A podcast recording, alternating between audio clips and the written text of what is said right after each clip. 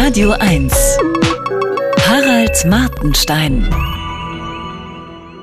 Roald Dahls Kinderbuchklassiker sind bekanntlich von seinem britischen Verlag einem Waschprozess unterzogen worden. Alles, was irgendwen in den tonangebenden Kreisen stören könnte, musste weg. Mir kommt es vor, als sei es erst gestern gewesen, dass Kunst vor allem unbequem sein musste. Ein Buch sollte eine Axt sein für das gefrorene Meer in uns. Heute sollen Bücher eine Nagelfeile sein für die Susan Sonntag in uns.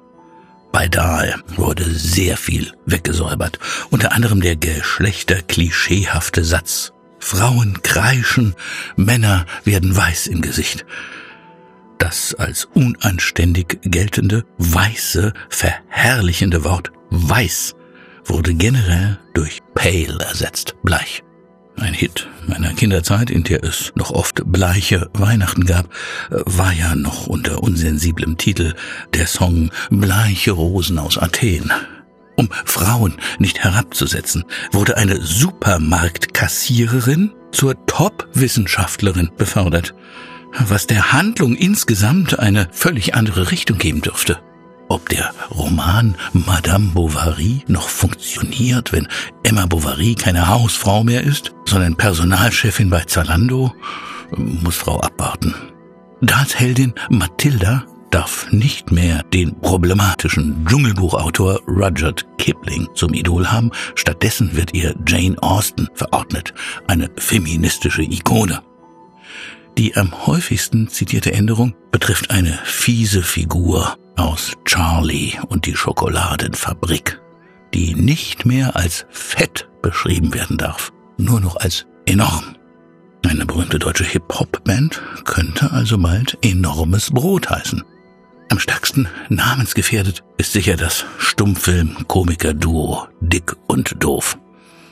Obwohl der sprachsensible Neuname mehrgewichtig und anders begabt schon irgendwie neugierig machen würde. Praxis des Bücherumschreibens zum Zwecke der Gefühlsschonung stand schon im 17. Jahrhundert in Blüte. Der französische Kronprinz, genannt Dauphin, Delphin, bekam nur von verstörendem und sittenwidrigem befreite Literatur zu lesen. Diese Werke trugen das Gütesiegel ad usum Delphini. Vor allem Homer und Ovid machten den Sensoren viel Arbeit. Was Enormsein angeht, hat die Steinzeitkunst einiges mehr zu bieten als Roald Dahl. Aus der Steinzeit sind uns etliche fette Frauen aus Stein oder Mammutknochen geblieben, sogenannte Frauenidole. Vermutlich waren sie Fruchtbarkeitsgöttinnen. Berühmt ist die Venus von Willendorf, etwa 30.000 Jahre alt. Schon 2009 sah Spiegel Online solche Kunst kritisch. Zitat, auffällig ist die extreme Betonung der Brüste und der Vulva. Kritisches Fazit, das alles grenze fast schon an Pornografie. Die Frage, ob Steinzeitkunst heute überhaupt noch zeitgemäß ist. Also ob diese dem sexistischen Blick huldigenden Frauenidole nicht längst hätten umgestaltet werden müssen stellt sich immer dringender. 2017 wurde folglich die Venus von Willendorf von Facebook als gefährlich pornografisch eingestuft und gesperrt.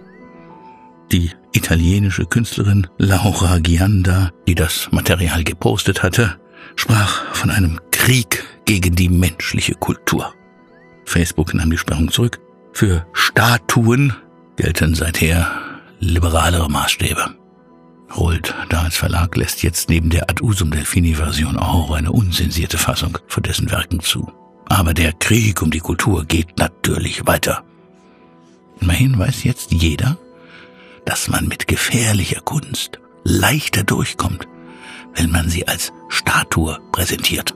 Vielleicht lässt sich das eine oder andere Buch von Rudyard Kipling ja in einen Themenpark voller Statuen verwandeln. Harald Martenstein auf Radio 1.